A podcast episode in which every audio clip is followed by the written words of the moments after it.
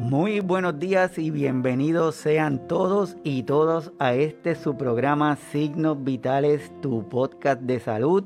Estamos transmitiendo desde las facilidades de Webnéticos Internet Studio en Guaynabo, Puerto Rico, hoy sábado 27 de marzo del 2021. Agradezco a todos y todas los que se conectan con nosotros de una forma en vivo en el programa, pero también a los que luego acuden a las diferentes plataformas y lo disfrutan en el formato grabado, tanto en YouTube y en los formatos de podcast. Y para los que se conectan por primera vez al programa, mi nombre es Iván Rodríguez Colón, soy médico de familia y desde la isla del encanto Puerto Rico le doy la más cordial de las bienvenidas a este programa de signos vitales el cual tiene la intención de darle visibilidad a nuestros y a nuestras cuidadores y cuidadoras mediante la discusión de temas de interés general de una forma honesta y sencilla. Así que bienvenidos sean todos y todas, saludos, espero que estén muy bien, saludos desde aquí de Puerto Rico, espero que la semana esté bajo control. En el día de hoy vamos a pasar un ratito bastante interesante, hoy estoy soleado con ustedes porque la intención es hacer una introducción, la intención es hablar de lo que es la enfermedad de Parkinson. Y lo hacemos de una forma de introducción porque para la semana que viene vamos a estar compartiendo con dos personas que son muy especiales para nosotros y que nos dijeron que sí para estar en el programa, para contarnos sus historias. Así que hoy lo que vamos a hacer es un pequeñito resumen de una condición muy compleja que afecta a muchas personas alrededor del mundo y lo que queremos es hacer esa, esa introducción, conocerla para cuando el próximo sábado tengamos contacto con ellos, poder entender un poquito más. Pero hacía tiempo que no les presentaba esto y quiero darle la información. Esto es los casos a nivel del mundo del coronavirus. Como ven, a mano izquierda sigue estando Estados Unidos, Brasil, India, Francia, Rusia, Reino Unido, Italia, España. Si miramos la cantidad de muertes, podemos descubrir que México, que se encuentra en una parte bajo de Argentina, se convertiría en el segundo, en el, en el cuarto país.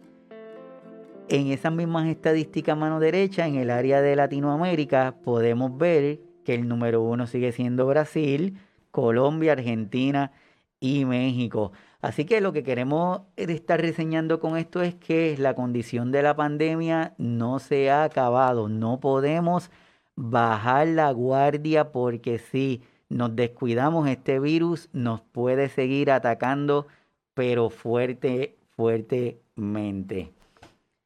El día 11 de abril del 1817 nació el doctor James Parkinson, el neurólogo británico que descubrió y dio nombre a la enfermedad que inicialmente se le llamó como parálisis agitante.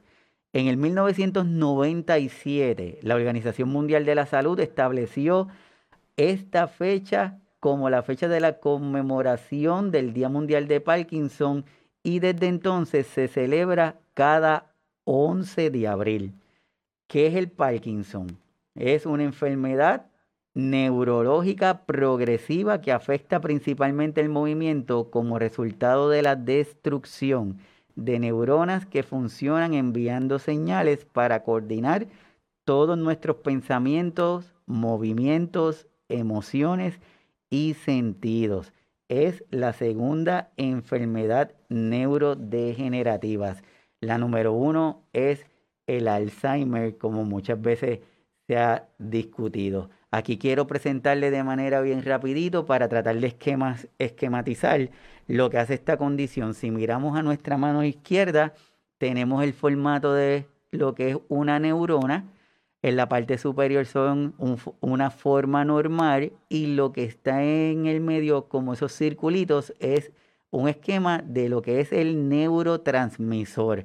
Muchos de nosotros hemos escuchado que los pacientes de Parkinson, el neurotransmisor dopamina es el que se disminuye. Pues aquí le queremos enseñar cómo es que esa disminución del neurotransmisor provoca los síntomas o las características que vemos regularmente en un paciente que tiene la condición de Parkinson. Las neuronas se comunican en el cerebro por medio de estas sustancias químicas que es la que provocan ese movimiento. Se estima que en Puerto Rico existen más de 20.000 personas con esta condición, pero se sabe que pueden ser mucho más debido a que regularmente sus síntomas no motores comienzan hasta 10 años antes de su diagnóstico. Así mismo como lo oye, mi gente. Es importante entender que la condición de Parkinson tiene unas características, pero muchas veces con los adelantos de la tecnología, esas características cuando las vemos es que ya más del 50% de esas neuronas han perdido su funcionalidad. Por eso es que se dice que cuando se diagnostica una persona con estas condiciones, ya llevaba unos años antes padeciéndola, pero que son síntomas o signos bien leves que se pueden confundir cualquier cosa, como por ejemplo, ¿cuántos de nosotros hemos tenido nuestros espejuelos? Los estamos buscando y descubrimos que las tenemos puestos en la cabeza, pero lo estamos buscando en otro lugar, ¿verdad?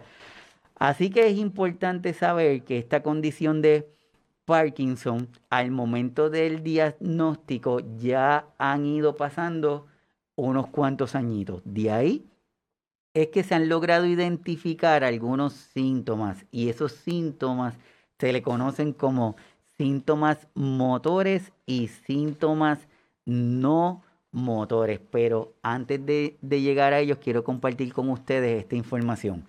Casi un millón de estadounidenses y 10 millones de personas a nivel mundial viven con esta condición de Parkinson. Aproximadamente 60 mil personas son diagnosticadas con Parkinson cada año en los Estados Unidos. Quiero volver a repetir, aproximadamente 60 mil personas son diagnosticadas con Parkinson cada año solo en los Estados Unidos. El número de personas con Parkinson aumentará considerablemente en los próximos 20 años debido al envejecimiento porque sabemos que la mayoría de las personas a mayor edad van a tener mayor probabilidad de sufrir de esta condición. De ahí vamos a hablar de los síntomas, muchos que son los síntomas que más se conocen. Tenemos síntomas motrices o síntomas motor temblores de en reposo. Esa última palabra es importante, temblores en reposo. Bradiquinesia o congelamiento, quedar atascado en un lugar al intentar caminar.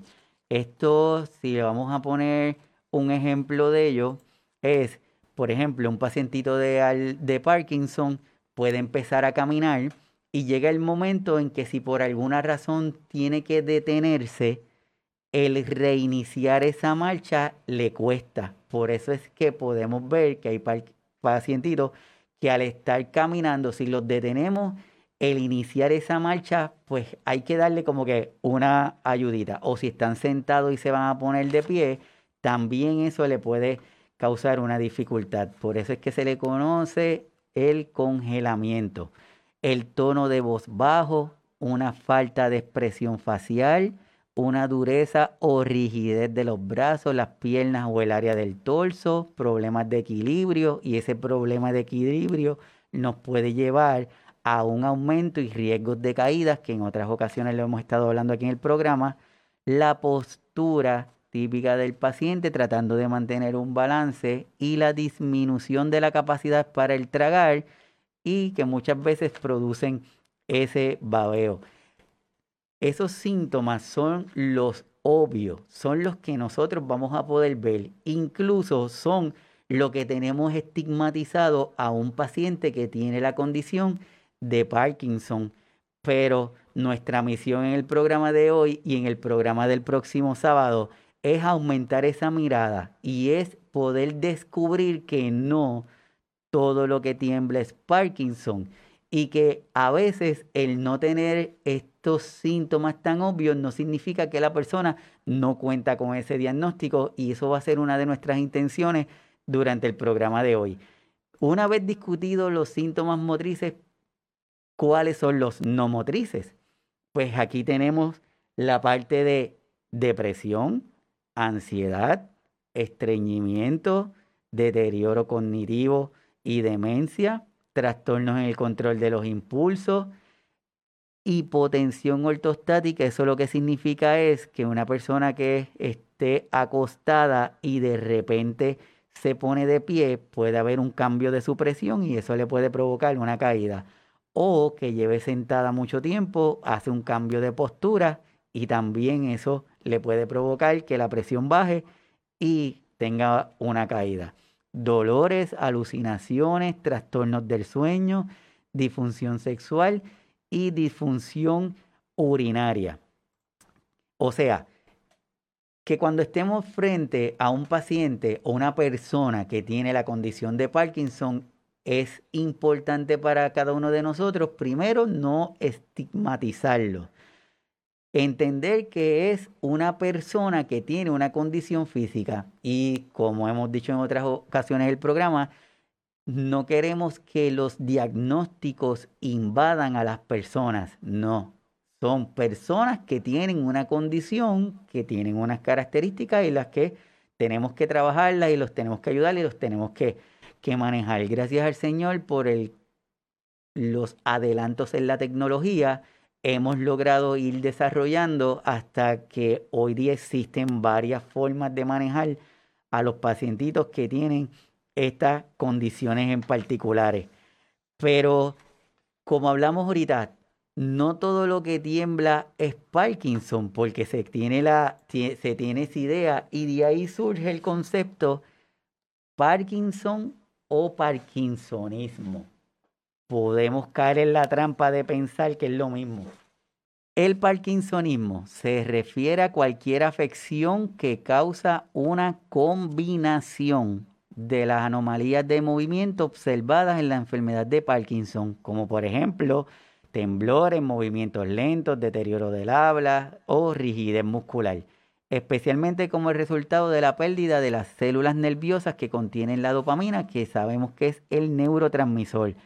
O sea, puede tener, podemos tener presencia de una persona que está teniendo movimientos involuntarios de las manos, podemos tener una persona que esté teniendo algunas características de lo que tiene un paciente con la condición de Parkinson, pero no necesariamente tenga la condición de Parkinson.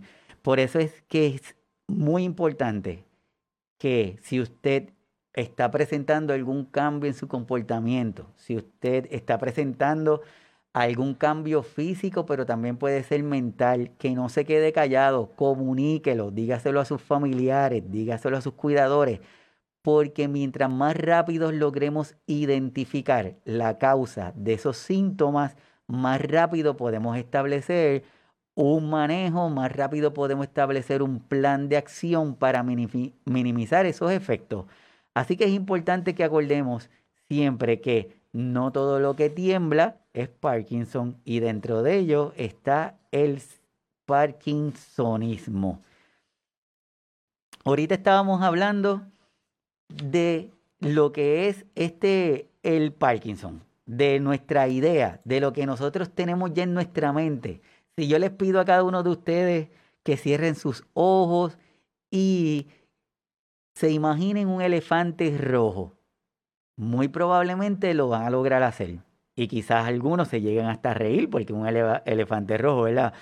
Se lleguen a reír. De igual forma, si yo les pido que cierren sus ojos y se imaginen a una persona con Parkinson, probablemente me van a regresar a la persona que es una persona adulta, que tiene estas características, que probablemente está temblando y no necesariamente, no necesariamente. Es por ello que también hoy quiero que me ayuden a entender qué es el Parkinson juvenil. Es una de nuestras misiones en el día de hoy, la cual queremos reforzar el próximo sábado, que entendamos que no solamente el Parkinson es el que conocemos, sino que el Parkinson juvenil es una forma de la enfermedad de Parkinson caracterizada por una edad de inicio comprendida entre los 21 y 45 años, en donde se puede presentar rigidez, calambres dolorosos, seguidos del temblor, movimientos lentos, alteración en el tono muscular, alteración en la marcha, que es cuando estamos caminando, puede provocarnos las caídas, entre otros síntomas no motores, como estábamos describiendo anteriormente. También se observa en la mayoría de las formas de la enfermedad una progresión lenta y una mayor respuesta a la terapia con medicamentos. Uno de cada diez casos se diagnostica antes de los 50 años y hasta un 20% de las personas afectadas han sido diagnosticadas antes de los 40 años. Así que sí, mi gente, está el Parkinson juvenil y queremos crear la conciencia de que no todas las personas que tienen Parkinson son personas adultas, tenemos personas jóvenes teniendo esta condición de que no es lo más frecuente, no es lo más frecuente, de que se ha tratado de establecer patrones de herencia, pues tampoco necesariamente se ha logrado establecer esos patrones de herencia. Lo que sí es importante es que no negar la presencia de esta condición, porque si negamos la presencia de esta condición, no lo vamos a poder ayudar. Así que volvemos a hacer el énfasis. Si usted está teniendo síntomas que sabe que no es lo normal en cada uno de ustedes, no se queden callados. Lo que es importante es que lo comuniquemos, que le digamos a las personas que están cerca de nosotros, mira, me está pasando esto, estoy teniendo estos síntomas y esto me tiene preocupado porque sé que no es que no es lo habitual. Y de ahí surge esta frase es una frase conocida que dice, la genética carga el arma, pero el medio ambiente, la exposición, que es la exposición, aprieta el gatillo. Esto es, tomando en consideración lo de los pacientitos que tienen este, alza, este Parkinson juvenil, porque sí se puede, se puede identificar una carga genética, pero si usted no hace lo necesario para que ese, ese, ese gen se activa, pues probablemente no pase, probablemente no, no, no vamos a tener esa condición del Parkinson juvenil. Pero si no nos cuidamos adecuadamente, si empiezas a tener síntomas y no los comunicas, si, si lo rechazas, entonces vamos a estarnos acercando a que ese interruptor se vaya a prender y de ahí es que surge esta, esta, condición. Así que repasando es importante tener muy pendiente lo del Parkinson juvenil. ¿Cómo se diagnostica y se trata la enfermedad de Parkinson? Actualmente se utiliza una combinación de revisiones clínicas y de pruebas para realizar el diagnóstico de esta condición. Su tratamiento es de forma individual. Importante que digamos esa palabra varias veces. Es de forma individual y el manejo va desde mejorar la calidad de vida, por ejemplo, calidad de sueño, hasta las recomendaciones de un procedimiento quirúrgico para el manejo de síntomas, ya que no existe una cura para esta condición. Así que gracias a la tecnología, gracias a que hoy día, gracias a que hoy día se ha ido avanzando de forma bastante acelerada, tenemos más opciones. No es como antes, que probablemente nuestra capacidad de manejar esta condición no era, no era tan amplia. Hoy día tenemos más opciones para manejarla. Quiere decir que mientras más rápido logramos identificar la condición o logramos identificar estos cambios que estamos presentando, más rápido vamos a poder ayudar a cada una de las personas que están cerca de nosotros. Ya hablamos de la, de la posibilidad de que tenemos lo del diagnóstico. Este diagnóstico no se hace de forma rápida, no es algo sencillo de hacerlo. Necesita la intervención de varias eh, múltiples profesionales en donde cada uno de ellos interactúan y nos ayuden a ir caminando en el proceso de llegar a ese diagnóstico. Dentro del arsenal de baterías, de pruebas, estudios, estudios de imagen, una vez que todo el profesional tenga todos esos datos, nos puede decir más claramente en dónde estamos.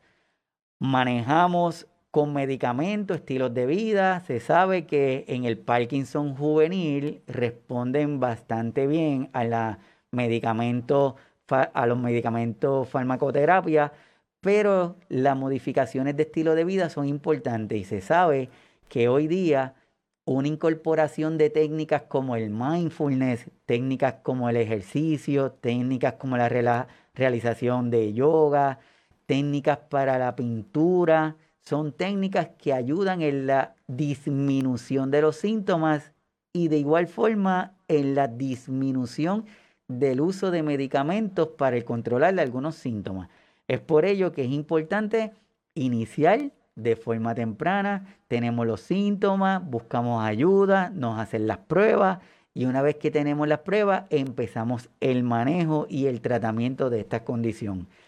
Dentro de las posibilidades de hoy día, para el manejo de esta condición, existe un método quirúrgico que es la, el estimulador cerebral. La estimulación cerebral profunda, en las siglas inglés DBS, es un tratamiento neuroquirúrgico para los síntomas de la enfermedad de Parkinson. Subrayamos, para los síntomas de la enfermedad de Parkinson. El típico paciente que se somete a este tipo de procedimiento eh, le dura entre 8 a 16 años. Los mejores candidatos para la cirugía tienden a estar dentro de dos categorías. Una es la de los pacientes con temblores severos o discapacitantes que no responden a la medicación. Y lo segundo es de las personas que experimentan graves fluctuaciones motoras que no se logran controlar con el uso de los medicamentos o con otras técnicas que se están empleando. ¿Cuál es la técnica de, esta, de este procedimiento? Imagínense que es como si fuera un marcapaso que le ponen bajo la piel con un cablecito que llega hasta una zona de su cerebro y esto va a regular, va a modular esos impulsos logrando tener una respuesta adecuada en los síntomas.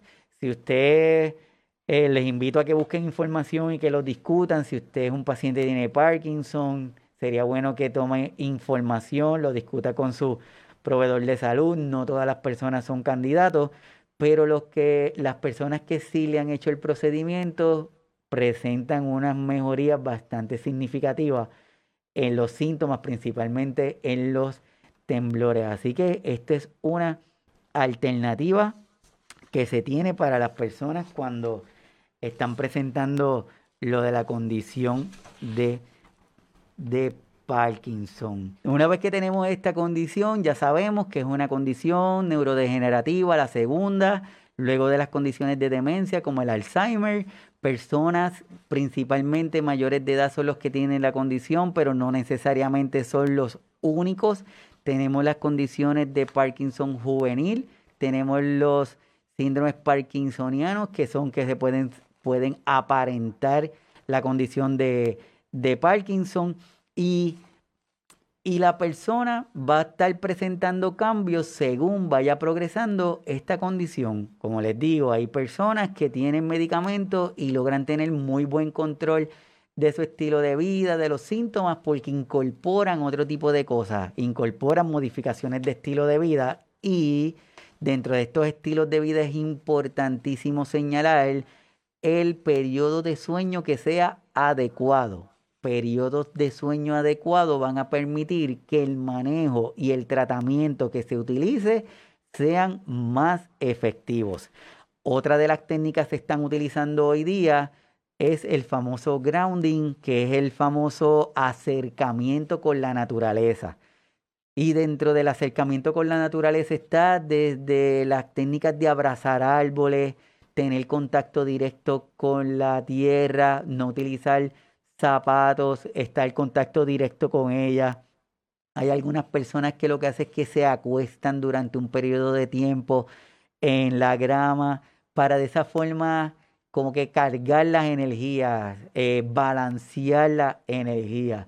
O sea que hoy día tenemos muchas alternativas, no es solamente la parte de medicamentos lo que se están concentrando, sino que es un manejo multidisciplinario. Pero ¿qué tenemos de nuestros cuidadores? Cada uno de nuestros pacientes, las personas que tienen la condición de Parkinson, pueden requerir la asistencia de un cuidador. Y aprovecho también para mencionar que tenemos que asistir o tenemos que cuidar. No podemos perder de perspectiva esa, esa parte. Hay pacientes que lo que requieren es que los asistamos para que puedan mantener su independencia y puedan ser más independientes. Y hay otros pacientes que sí requieren que le cuidemos porque ya perdieron la capacidad de hacer algunas cositas y entonces pues no, los tenemos que ayudar. Pero ¿quién ayuda al cuidador? En el programa va dirigido para poderle darle visibilidad a nuestros cuidadores y a nuestras cuidadoras, que están todo el tiempo ahí pendientes de, de este paciente. ¿Y qué consejitos le podemos dar a nuestros cuidadores y a nuestras cuidadoras que todos los días están pues batallando, que están todos los días pendientes del paciente. Pues uno de ellos es importante que nuestros cuidadores compartan sus sentimientos y preocupaciones. Es importante. Lo otro, procura mantener tus relaciones sociales y apóyate con tus amigos. Cuidadores y cuidadoras. Siempre, siempre, siempre no podemos tener ese distanciamiento social. Sí, está el distanciamiento físico, pero el distanciamiento social es importante que lo evitemos mediante una llamada, mediante el uso de una videoconferencia, mediante una visita desde la distancia, pero no podemos permitir que nos alejemos porque si no, la tarea de cuidar se hace tan y tan y tan importante que el mismo cuidador pierde su capacidad de él cuidarse y de presentarse a, a, sus amigos y a sus familiares. Importante que nuestros cuidadores y nuestras cuidadoras inviertan tiempo en ellos mismos, que no descuiden sus pasatiempos. Si lo que les gustaba era leer, que se mantengan leyendo. Si lo que les gustaba era ver una película, que saquen tiempo para ver la película. No podemos descuidarnos. Acepta ayuda extra. Importantísimo. Si usted es un cuidador y una cuidadora y se acercan a ustedes y le ofrecen ayuda, acéptenla. No digan que no, acepten la ayuda. Ese ratito que pueden tener esa asistencia, esa ayuda de otras personas que pueden ser miembros de la iglesia, que pueden ser las mismas personas de su familia, acéptenla porque le va a permitir un respiro, le va a dar una oportunidad que usted haga algo que disfrute, aunque sea tomarse una tacita de café sin, sin ajoro. Mantenerse cuidándose usted mismo con una buena alimentación y estilos de vida saludable. Mantener una actitud positiva frente a la condición de salud de su familiar y si lo requiere, solicite ayuda de especialistas en el área del Parkinson, como es lo que estamos hablando ahora. Mientras más informados estemos, mejor control de las emociones vamos a tener porque vamos a poder identificar qué es parte del proceso de la progresión de la condición y qué cosas no lo son. Mientras más informados estemos, mejor control, no solamente de la condición del paciente, sino para, para nosotros mismos. Y ahí le estoy compartiendo que hay una escala en donde permite conocer o se describen cómo avanzan los síntomas de la enfermedad en un pacientito con Parkinson, ¿verdad? Tenemos los síndromes que son los síntomas que se van a ir presentando como la depresión, como hablamos ahorita, que son los, los no motores, y luego están los estadios, desde estadio 1 hasta el estadio número 5. No tenemos que saberlo. lo que necesitamos es saber que existen, pero no necesariamente la progresión es uno a uno. Va a haber fluctuaciones en ellos. Por eso es que es importante la parte de educarnos. Si estamos educados, vamos a poder identificar cada uno de estos patrones, cada uno de estos estadios y vamos a poder ayudar no solamente al paciente, sino a cada uno de nosotros. Así que regresamos a la pregunta inicial. Parkinson, ¿qué es? ¿Qué es el Parkinson? Y como hemos mencionado, el Parkinson es una condición neurodegenerativa que provoca cambios en el comportamiento, cambios en la postura debido a la disminución de un neurotransmisor que se conoce como la dopamina. Por eso es que hay medicamentos que lo que buscan es aumentar ese nivel de dopamina para que los pacientitos puedan tener mejor control. Dentro de ellos sabemos que a mayor edad, mayor probabilidad de tener la condición, pero que existe el Parkinson juvenil, en donde estadios o personas con edades jóvenes pueden comenzar a tener la condición. Dentro de las estrategias de manejo tenemos múltiples, hay personas que se quieren ir con la parte exclusiva de medicamentos y otros que quieren alternar las medidas de estilos de vida con modificación en el ambiente más los medicamentos. Lo importante es que no importa, bueno, está demostrado que a mejor modificaciones de estilo de vida, los resultados son mejores. Así que la recomendación inicial vaya a modificar estilos de vida. Con la modificación de estilos de vida vamos a poder utilizar medicamentos en un menor nivel o no utilizar medicamentos. Dentro de las terapias también existe una que es de un procedimiento en donde le envían unos impulsos al cerebro y de esa forma tienen buen control de los síntomas como de temblor y rigidez, pero que no es para todo el mundo. Se necesitan cumplir con unos, unos criterios y para eso su doctor es el mejor que nos puede ayudar para identificar si usted es candidato o si usted todavía no es candidato para tener estos beneficios. Así que eh, hoy lo que quisimos hacer esto bien rapidito porque la intención es hablar de la parte teórica en el día de hoy porque queremos que para el sábado que viene, cuando tengamos a nuestros invitados, poder concentrarnos en la parte que más nos interesa, en la parte humana, en la parte de identificar a las personas. Eh, y quiero compartir con ustedes actividades que, que hay próximas una es la primera jornada nacional interactiva para pacientes y cuidadores conectando con mi Parkinson. Esto va a ser abril 9 y 10. Esto lo pueden encontrar en la red mexicana de asociaciones de Parkinson. Le va a dar más información. No pierdan la oportunidad de acudir porque mientras más informados estemos, mejor para cada, cada uno de nosotros. Aprovecho también para comentarles la red mexicana, la, red mexicana de asociaciones de Parkinson, la pueden conseguir por el Facebook, Parkinson Monterrey, también lo pueden eh, identificar por el, por el Facebook.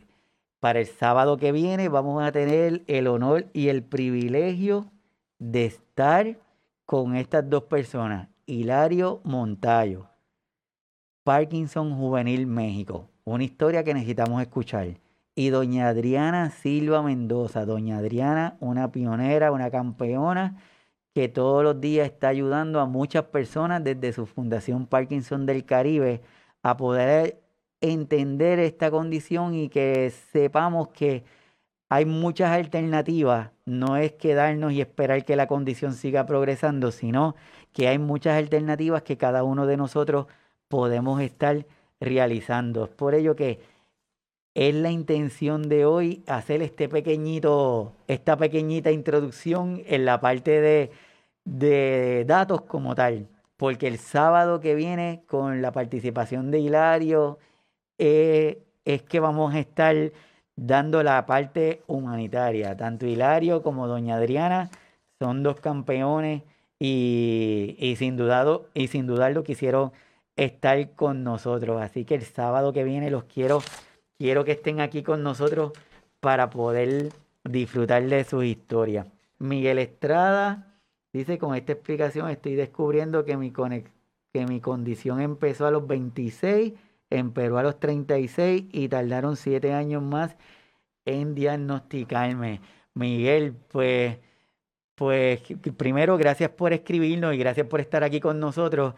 Y, y es, es algo que, que está pasando no solamente en la condición de Parkinson, en la condición de Alzheimer, en muchas de las condiciones neurodegenerativas, el momento en que ocurre el diagnóstico, pues ya habían pasado unos cuantos años antes. Lo que pasa es que primero podemos pensar nosotros que fue un olvido o podemos pensar que, que es un temblor porque no he comido bien o porque estoy tenso o porque no dormí bien. Entonces siempre va a haber una razón por la cual tenemos este síntoma, pero nuestra misión es hoy que no haya más personas que le esté pasando esto. Si usted está en su casa y usted está presentando algún síntoma, algo que sabe que no es normal, no espere, acuda a su proveedor, acuda a tener ayuda, porque a tiempo tenemos muchas, muchas formas de cómo manejarlo. Así que muchísimas gracias Miguel y bienvenido. Tenemos a Cami Pérez Espinosa. Dice que mi marido tiene Parkinson a los 42 años y tiene un neuroestimulador. Eh, mis hijos lo pueden heredar. ¿Cómo prevenirlo? Gracias, Cami. Pues, como estábamos diciendo, esto es como si usted, como si usted está en su casa y tiene un interruptor para prender la luz. Y ese interruptor se llama Parkinson usted va a decidir si lo quiere encender o no, si logro tener estilos de vida saludables, si puedo tener una alimentación balanceada, si hago contacto con mi medio ambiente, si tengo muy buenos periodos de sueño, estamos alejándonos de ese interruptor. Mientras menos control de nuestra salud tengamos, más cerquita vamos a estar del interruptor y lo podemos prender. Así que, Cami, espero haberte, haberte contestado la pregunta. Tenemos a doña Olga Eulalia Niño. Pregunta qué síntomas se presentan. Doña Eulalia, aquí vamos a regresar a, los síntomas.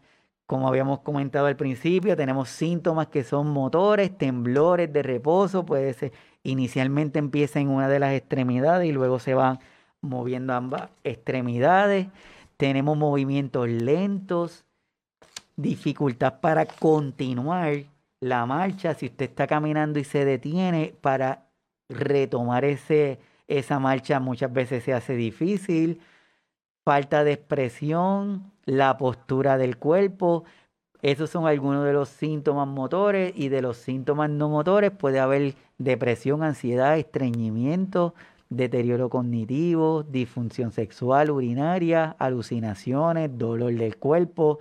En fin, si miramos esto, podemos decir es cualquier cosa. Puede ser cualquier cosa. Por eso es que es importante ante síntomas que no son habituales en nosotros, buscar ayuda, buscar una evaluación y comentárselo con su doctor o con su doctora. Me está pasando esto, esto no me pasaba, estoy sentado y, cuando me levanto voy a caminar si me hace difícil el iniciar la marcha son cosas que debemos estar pendientes. Un dato bastante característico es la parte de la expresión. Le dicen una expresión de cartón, porque es como que no, como que se quedan sin expresión. Y al momento de caminar, el movimiento de los brazos, si usted hoy día tiene de asignación, mira a las personas que están caminando y van a notar que hay un movimiento de los brazos al caminar esa mecánica en un pacientito que tiene Parkinson, ese movimiento tiende a disminuirse y tienden a dejar caer el brazo. Por eso es que son datos que debemos estar pendientes. Pero hablamos que cuando esto se está presentando ya pasaron unos añitos antes de evolución. Por eso es que si usted está presentando esto, busque ayuda, porque significa que ya lleva algún tiempo ese sistema en deterioro y mientras más rápido lo logremos corregir, mejor. mucho, mucho, pero, pero mucho mejor. Para mí es un placer que, que estén acá con nosotros en el programa, porque de esa forma vamos a poder crear esta conciencia. Y Hilario me había enviado un, el reto para estar con Parkinson. Y yo le dije, seguro, vamos a estar, pero vamos a estar desde la plataforma para darle visibilidad, para que cada una de las personas sigan creando conciencia de esta enfermedad, que podemos con ella, porque cada uno de nosotros, si ponemos nuestro granito de arena, si cada uno de nosotros lo identificamos, si cada uno de nosotros nos educamos, vamos a hacer que esta enfermedad de Parkinson sea más visible. Y si podemos hacer que sea más visible, más vamos a poder ayudar a cada una de las personas que tienen la, condición de, de, Parkinson. Así que nada, yo sé que estamos en un videito bien cortito hoy. Gracias a todos los que se conectaron. Quiero enfatizar todos, todos, todos, todos el próximo sábado, 3 de abril, como parte de la celebración del 11 de abril, que es el Día Internacional de Parkinson. Vamos a estar aquí en el programa dedicándoselo a Hilario Montallo. Vamos a estar con Doña Adriana. Ojalá que, que cada una de las personas que ustedes están, que están conectados puedan estar con nosotros. Ojalá que, que Laura también pueda estar con nosotros, porque queremos darle visibilidad.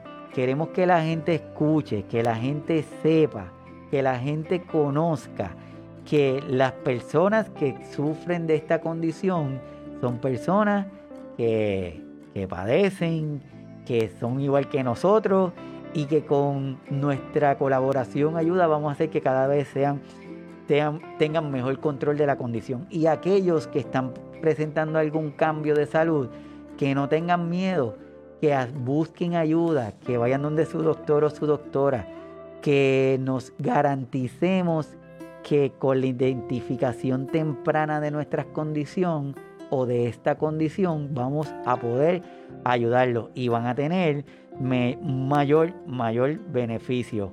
Así que nada, gracias a cada una de las personas que están conectados con nosotros en el chat. Gracias. Les invito a que se conecten a las diferentes plataformas. Se las voy a volver a compartir.